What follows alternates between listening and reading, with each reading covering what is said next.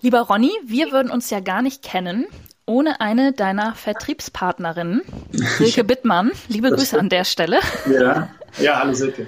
Ähm, sie ist äh, eine sehr gute Freundin von mir und hat mich am Beginn meiner Selbstständigkeit total super beraten in puncto Altersvorsorge. Ja.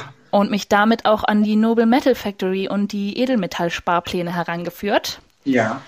Und genau darum soll es heute gehen. Private Altersvorsorge mit Edelmetallen. Wir haben uns ja in den letzten Folgen ganz, ganz viel mit diversen Aspekten des Rentensystems beschäftigt. Und ähm, heute ist eigentlich meine große Frage, was kann ich denn selber tun, und da bist du natürlich der geeignete Kandidat, um ein bisschen über diese Variante der privaten Altersvorsorge zu sprechen. Ja. Ich bin sehr gespannt, was du mir zu erzählen hast. Vielleicht fangen wir mal ganz einfach an. Was spricht denn dafür, bei der privaten Altersvorsorge zunächst mit Edelmetallen anzufangen und sich da erstmal ja wie so einen kleinen Grundstock aufzubauen? Ja, ähm, also vielleicht, vielleicht fängt man so an, dass man ähm, sich mal Gedanken darüber macht, was ist denn eigentlich das Ziel einer Geldanlage? Was will ich denn damit überhaupt erreichen? Warum lege ich denn überhaupt Geld an? Mhm. Und das ist für mich, ähm, also das Ziel von einer Geldanlage ist für mich erstmal Kapitalerhalt. Und Kapitalerhalt äh, im, im klassischen Sinn ist ja, wenn man die Inflation berücksichtigt, und man muss sie berücksichtigen, die ist ja mittlerweile exorbitant hoch, ähm, dass man erstmal den Inflationsausgleich herstellen muss. Das heißt, man braucht eine Anlage, die es schafft, die Inflationsrate auszugleichen. Also heute wären das 8%. Ich brauche heute 8% Rendite ja, auf dem Papier, äh, um erstmal den Kaufkraftverlust der Währung auszugleichen. Das ist mal der erste Schritt. Dann kommen noch die Produktkosten dazu äh, und, und weitere Sachen. Also ich brauche heute roundabout 9%, ne, so würde ich das mal beschreiben, um erstmal den Währungsverlust auszugleichen. Da ist noch nichts an Kaufkraftgewinn dazugekommen, das ist einfach nur mal reine, der reine Ausgleich. Das ist das erste Ziel, ähm, also Vermögen erstmal zu sichern, auch mit der Anlage, weil viele Geldanlagen schaffen das ja gar nicht, 9 Prozent. Ne? Da brauchst du dich ja nur mal umgucken, was die alle so abwerfen. Mhm. Lebensversicherung, Riester-Renten, äh, Fondspolicen und äh, ja, äh, das ist ja, da sind die ja weit weg von. Und der zweite, das zweite Thema, äh, was ich sehe, ist, dass eine Anlage oder das Ziel unbedingt sein muss, dass man robust gegenüber schwarzen Schweden ist. Also unvorhergesehenen Ereignissen, die einfach die Macht haben, meine gesamten Ersparnisse ähm, äh, kaputt zu machen. Ja? Mhm.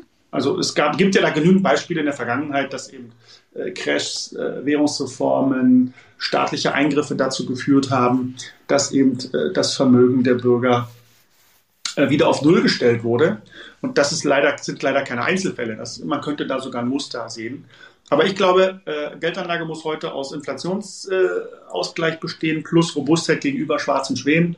Äh, weil stell dir vor, du sparst dein ganzes Leben, du hast einen Anlagehorizont von 50, 60 Jahren, du hast immer fleißig gespart, du hast gute Anlagen getätigt, äh, du hast ein Riesenvermögen jetzt aufgebaut und stehst kurz vor der Rente und jetzt kommt so ein schwarzer Schwan um die Ecke und über Nacht sind 90, 95 Prozent deiner äh, Ersparnisse haben sich in Luft aufgelöst. Oder äh, der Staat hat eingegriffen und hat dann sein Übriges getan. Das ist ein schwarzer Schwan und das gilt es unbedingt zu vermeiden. Und deswegen muss man sich heute für Anlageformen entscheiden oder für ein Portfolio entscheiden. Das machst du ja nicht mit einer Anlageform. Also auch Edelmetalle ähm, sind, ja, sind ja nicht der Weisheit letzter Schluss, aber in Kombination mit anderen Anlageformen machen sie halt extrem viel Sinn. Und für mich, um deine Frage wieder aufzugreifen, sind Edelmetalle halt das Fundament eines soliden Vermögensaufbaus. Damit fange ich eigentlich an, weil ein Haus baue ich ja auch, fange ja auch mit dem Fundament an. Ich fange ja nicht im Dach an. Ähm, und für mich sind das solide Anlageformen. Ich würde sie erstmal Aktien äh, vorziehen, wenn ich bei Null anfange und würde mir erstmal einen Grundstock in Edelmetallen aufbauen, um dann im weiteren Verlauf äh, andere Anlageformen hinzuzugeben, ähm, um dann das Portfolio abzurunden. Okay, nach allem, was du jetzt aus den letzten beiden Folgen über betriebliche Altersvorsorge auch weißt und natürlich auch aus deinem eigenen äh, Alltag, ähm, würdest du das also das mit den Edelmetallen, was du gerade erzählt mhm. hast, ähm, gleichermaßen für Angestellte und selbstständige Menschen vertreten oder machst du da Unterschiede? Nein, ich fange immer so an. Also mhm. für mich ist das immer der Grundstock, das ist immer die Solidität, das ist eine Anlageform, die hat seit 5000 Jahren Bestand. Da kommen alle, andere, alle anderen Anlageformen, die in Betracht kommen, nicht mit. Und okay. Staaten, und äh, es ist die Grundlage von Währungssystemen. Ich muss mir auch heute unser Fiat-Geldsystem anschauen. Das ist ja ein ungedecktes Papiergeldsystem. Und trotzdem haben die Notenbanken extrem viel Gold in ihren Tresoren. Und das zeigt mir einfach, es, es ist einfach wichtig und es ist die Grundlage von allem. Und äh, es ist aber nicht das Allheilmittel. Es ist eine Basis, eine solide Basis, die äh, für jedermann äh, heute eine ganz entscheidende Rolle spielen sollte. Okay. Was sollte ich denn beachten, wenn ich damit anfange? Also man kann ja jetzt auch sich an Vertriebspartner von dir zum Beispiel wenden oder direkt an euch. Ähm, aber vielleicht möchte man das ja auch irgendwie anders angehen oder lernt Menschen kennen, die einen da beraten möchten. Woran erkennt man, dass das in eine solide und seriöse Richtung geht? Naja, man kommt nicht umhin, und das sage ich auch immer wieder, sich auch mit dem Thema mal auseinanderzusetzen, um dann halt die Abhängigkeit von externen Beratern äh, dann auch zu reduzieren. Ja, also ich muss mich damit beschäftigen. Und dann erkenne ich halt, ähm, also zum Beispiel Bücher lesen, Podcasts hören, Videos anschauen, ähm, da, um mir erstmal eine Meinung bilden zu können. Und wenn ich die habe, dann kann ich auf Berater zurückgreifen, die mich dann unterstützen, das für mich richtige Produkt zu finden. Ähm, das ist so mal der erste Schritt. Und beim Edelmetallkauf kommt es eben auf die drei äh, Themen an, Einkauf, Lagerung und späterer Verkauf. Und um die muss ich mich kümmern. Und äh, ich muss erstmal sicherstellen, dass das Material, für das ich mich entschieden habe, erstmal echt ist. Das ist mal so die Grundvoraussetzung. Also die Echtheit ist extrem wichtig. Da gibt es halt die Möglichkeit, äh, das auch relativ einfach hinzubekommen. Also man sollte nur bei LBMA oder LPPM zertifizierten Scheideanstalten über Goldhändler das Ganze einkaufen. LBMA steht für London Bullion Market Association.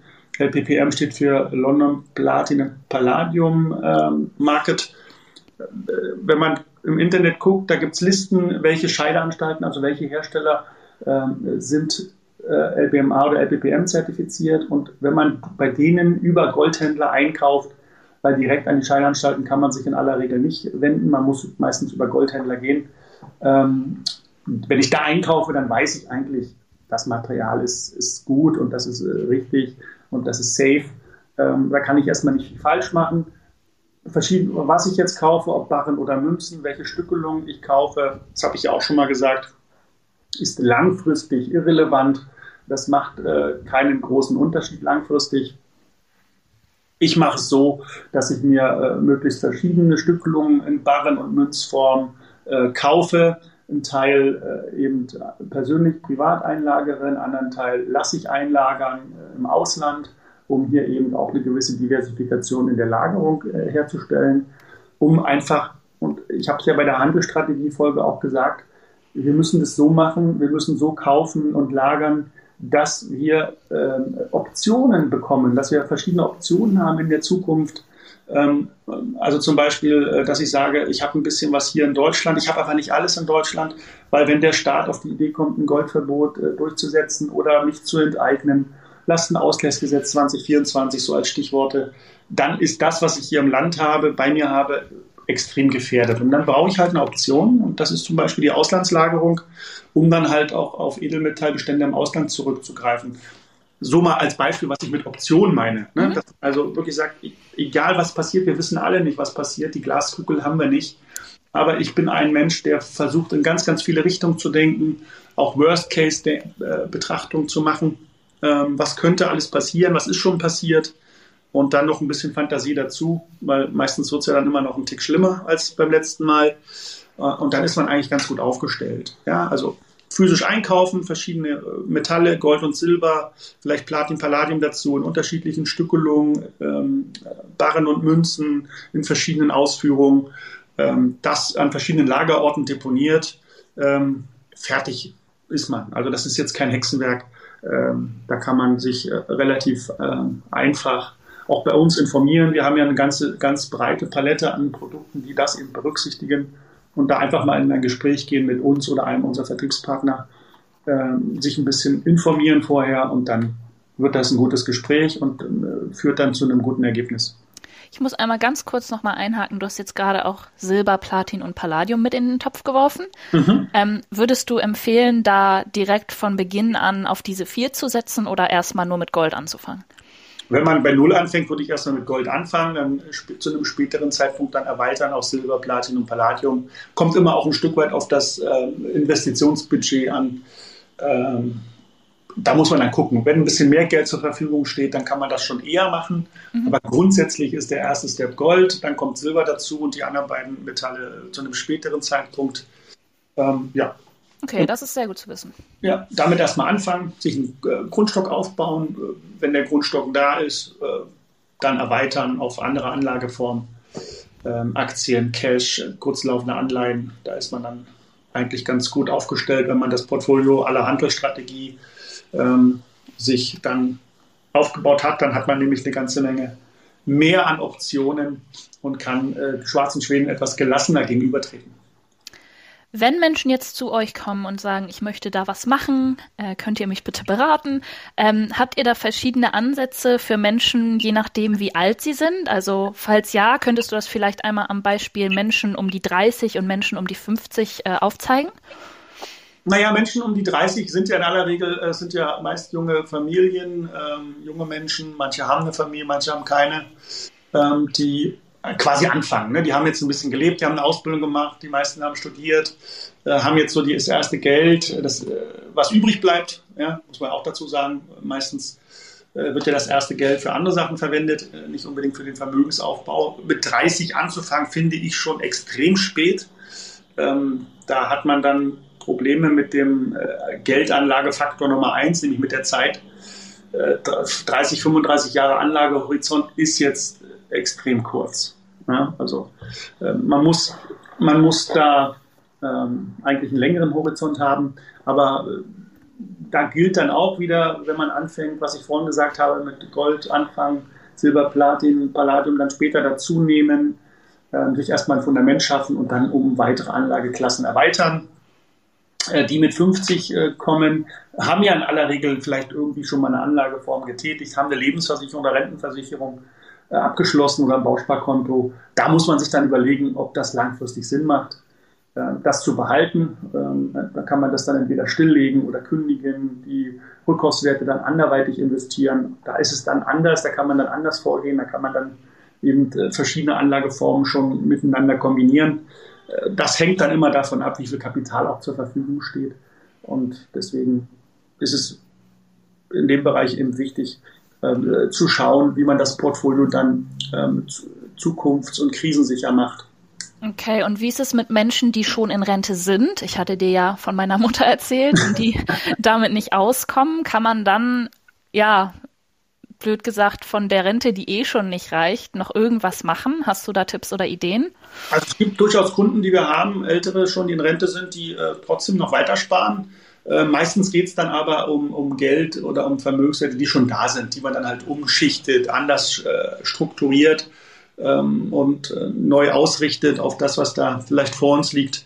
Ich sage ja immer bei der Geldanlage, äh, Anlagehorizont ist extrem wichtig. Also denke nicht in, in denke nicht in Monaten, denke auch nicht in Jahren, denke auch nicht in Jahrzehnten, sondern denke in Jahrhunderten. Also die, die Juden machen das ja schon seit äh, Tausenden von Jahren sehr erfolgreich, sind, gelten ja als sehr geschickt im Umgang mit Geld. Und ähm, ich weiß eben, dass sie äh, nur Anlageformen tätigen, die eben äh, dann auch äh, für äh, Jahrhunderte geeignet sind. Also die denken in Jahrhunderten, die denken über Generationen hinweg. Ne? Die denken nicht so kurzfristig, die denken nicht nur bezogen auf, ihren, auf ihr Leben, sondern die gucken extrem langfristig und kaufen eben auch nur Dinge, äh, wo sie von überzeugt sind, dass sie auch in 100, 200 Jahren noch in, ähm, einen Wert darstellen. Und das finde ich persönlich eine sehr interessant, ein sehr schönes Gedankenmodell äh, bei der Anlage, dass man wirklich, wirklich auf diesen Zeitabschnitt, auf diesen Zeitabschnitt ähm, abstellt und wirklich langfristig, wirklich langfristig denkt. Und da fallen dann eben auch ganz, ganz viele Anlageformen raus, ne, wenn man diesen Anlagehorizont nach, weiter nach vorne schiebt oder verlängert, vergrößert. Und das finde ich immer sehr schön, wenn, wenn mir Sachen angeboten werden, wenn mir neue Anlageprodukte vorgestellt werden, dann äh, nehme ich genau diese Perspektive ein und dann ist es für mich dann auch relativ schnell klar, ob ich es mache oder nicht. Aber ist für Menschen, die jetzt in Rente sind und davon kaum leben können, nicht bisschen der Zug dafür abgefahren? Ja, ja natürlich, um Gottes Willen. Das war jetzt eher eine, eine pauschale Aussage. Okay. Die Menschen, die äh, jetzt äh, hier im Hier und Jetzt äh, leben und äh, Schwierigkeiten haben, auszukommen, für die ist das natürlich ähm, nicht die geeignete Perspektive.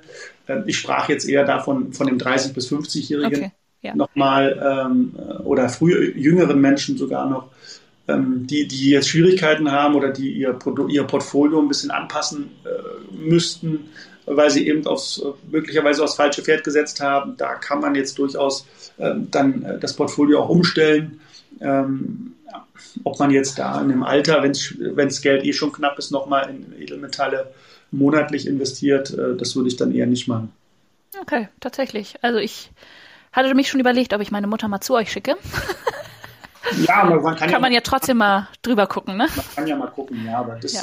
muss man, es ist eine Einzelfallgeschichte da, okay. aber jetzt von mir kein pauschales Urteil. Na gut, klingt fair. ja. Aber vielleicht können wir dann mal allgemein drauf eingehen, ähm, inwieweit berät die Noble Metal Factory zur Altersvorsorge mit Edelmetallen? Gibt es da verschiedene Modelle? Für wen eignet sich welches? Kannst du da einen kleinen Überblick geben? Naja, äh, was heißt wir beraten für, Alter, für Altersvorsorge beraten wir nicht. Das mache ich eher in meinen Coachings, äh, dass ich Menschen da berate. Wir als äh, Noble Metal Factory äh, sind ja dann im, im Edelmetallbereich zu Hause und beraten eben in diesem Bereich. Eine Altersvorsorge, Planung, Beratung sollte sich aber nicht nur auf Edelmetalle beschränken, sondern wie ich es ja bereits ausgeführt habe, da gibt es noch eine ganze Menge mehr an, an Anlageklassen. Bitte aber nicht jetzt übertreiben, nicht das Geld zu breit streuen. Ich halte äh, vier Anlageklassen für langfristig sinnvoll. Ähm, Edelmetalle ist klar, Aktien, Immobilien und äh, Cash, äh, also Renten, verschiedene Fremdwährungen. Das finde ich ein interessantes Portfolio, wenn man das miteinander mixt dann kommt man zu einem guten Ergebnis. Und für den Edelmetallbereich steht halt die Noble Metal Factory zur Verfügung. Äh, für den Rest muss sich dann halt der, äh, der Kunde, der Klient, ähm, äh, ich sage immer, die sollen sich selber darum bemühen, die sollen das selber in die Hand nehmen. Und nur wenn sie Expertenrat benötigen, den dann auch einholen. Aber grundsätzlich ist das ein Selbstverantwortungsthema und da muss man sich ein bisschen aus, da kann man sich austauschen mit uns. Da muss man nicht jede Meinung von uns auch übernehmen oder von mir übernehmen aber einfach eine, eine Diskussion darüber zu führen, äh, sich Gedanken zu machen, sich selbst Gedanken darüber zu machen, äh, finde ich den richtigen Weg. Und da stehe ich ja auch mit der Schule des Geldes, mit dem einmal eins der Finanzen, mit Rat und Tat zur Seite, ohne da jetzt gleich konkret zu werden in der, in der im Gespräch. Okay. Ähm, Autarkie vorantreiben habe ich noch vergessen als Stichwort. Ja. Das ist natürlich auch eine, eine Geschichte, die man als Überschrift braucht, gerade äh, vor dem Hintergrund äh, dessen, was jetzt gerade hier in unserer Gesellschaft auch passiert. Also ich denke, sich ein bisschen autarker aufzustellen, sich nicht so abhängig zu machen äh, von anderen, ist, glaube ich, auch eine, eine Sichtweise, die man heute haben sollte, um eben langfristig nicht auf der Nase zu landen. Okay. Welche Nachteile sollte ich denn beim Thema Altersvorsorge mit unter anderem Edelmetallen auf dem Schirm haben? Hm.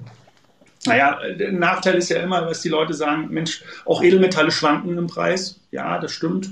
Volatilität ist aber für mich kein Nachteil, denn du weißt, Volatilität betracht, die Volatilität ist für mich auch kein Risiko. Volatilität ist natürlich, äh, sie tritt immer wieder auf.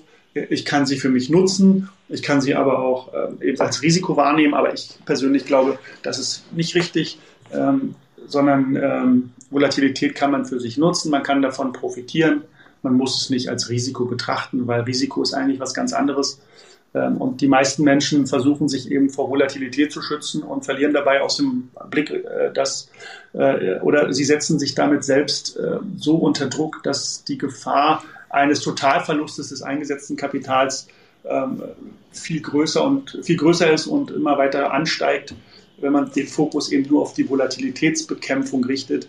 Für mich ist Volatilität in Ordnung. Ich nutze das. Ähm, mich interessiert sie auch langfristig nicht äh, beim Ansparprozess. Ähm, ich gucke eher auf die schwarzen Schwäne. Das sind für mich die wahren Risiken in unserem, äh, in unserer oder in der persönlichen Anlagephilosophie. Und wenn ich mir die Portfolios äh, der Menschen anschaue oder wenn ich so Musterdepots in der Fachpresse lese, dann muss ich sagen, ja, okay, das ist toll. Volatilitätsbekämpfung steht hier an vorderst, in vorderster Linie aber das Risiko eines Totalverlustes durch einen schwarzen Schwan. Das habt ihr damit nicht äh, aus, der, aus der Welt geschafft. Und deswegen ist meine Sichtweise da eine etwas andere als die des Mainstreams. Das überrascht, glaube ich, die wenigsten, die dir zuhören. ähm, ich würde gerne ähm, zum Thema Volatilität einmal verweisen auf unsere Folge zur Handelstrategie. Da hast du das ja nochmal ganz ausführlich erzählt, warum das gar nichts Schlimmes ist. Das ist die ja. Folge 72. Und in Folge 66 haben wir uns mal ganz ausführlich angeschaut, wie ein Goldsparplan funktioniert. Und das passt vielleicht auch gerade noch ganz gut zum Thema. Genau. Ansonsten habe ich noch eine Abschlussfrage an dich. Ähm, die klingt jetzt vielleicht etwas banal, aber pass auf. Oh, ich bin gespannt. Was ist, kommt jetzt? ist finanzielle Bildung für dich der wichtigste Teil der Altersvorsorge? Absolut. Äh, das ist äh, ein Teil der Vermögensbildung schlechthin. Ich habe ja, wir wissen ja, dass äh, die Definition von Vermögen ja auch die Kraft und Fähigkeit, etwas zu tun ist. Und Bildung ist eben ganz wichtig. Also das ist die wichtigste Anlageform, die wir überhaupt haben. Ne? Meine Veranlagung, meine Talente, meine Fähigkeiten, das, was ich mir aneigne, das ist das, woraus, woraus äh, wo ich dann später äh, eben auch Kapital generiere.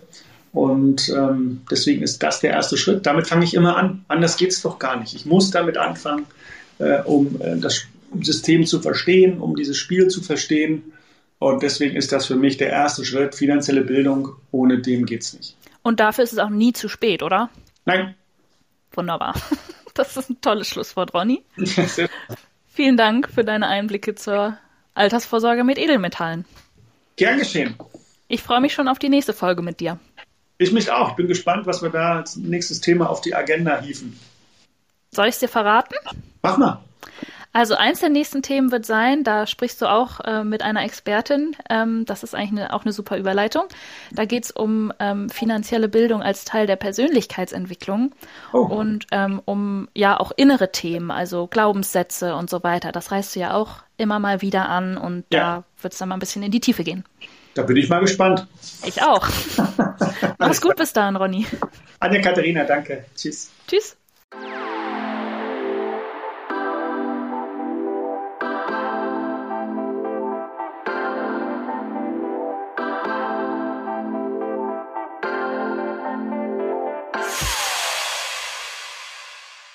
Schön, dass ihr auch heute beim Einmaleins der Finanzen mit dabei wart. Wenn ihr mir persönlich Fragen im Bereich finanzielle Bildung stellen oder im Bereich Edelmetalle aktiv werden möchtet, habt ihr zwei Möglichkeiten. Mein monatliches Webinar, das Einmaleins der Finanzen oder ein persönliches Beratungsgespräch bei mir und meinem Team von der Noble Metal Factory. Die Links zur Anmeldung findet ihr in der Folgenbeschreibung. Ich freue mich, euch persönlich kennenzulernen und zu erfahren, wer mir hier jede Woche zuhört. Bis ganz bald, euer Ronny Wagner.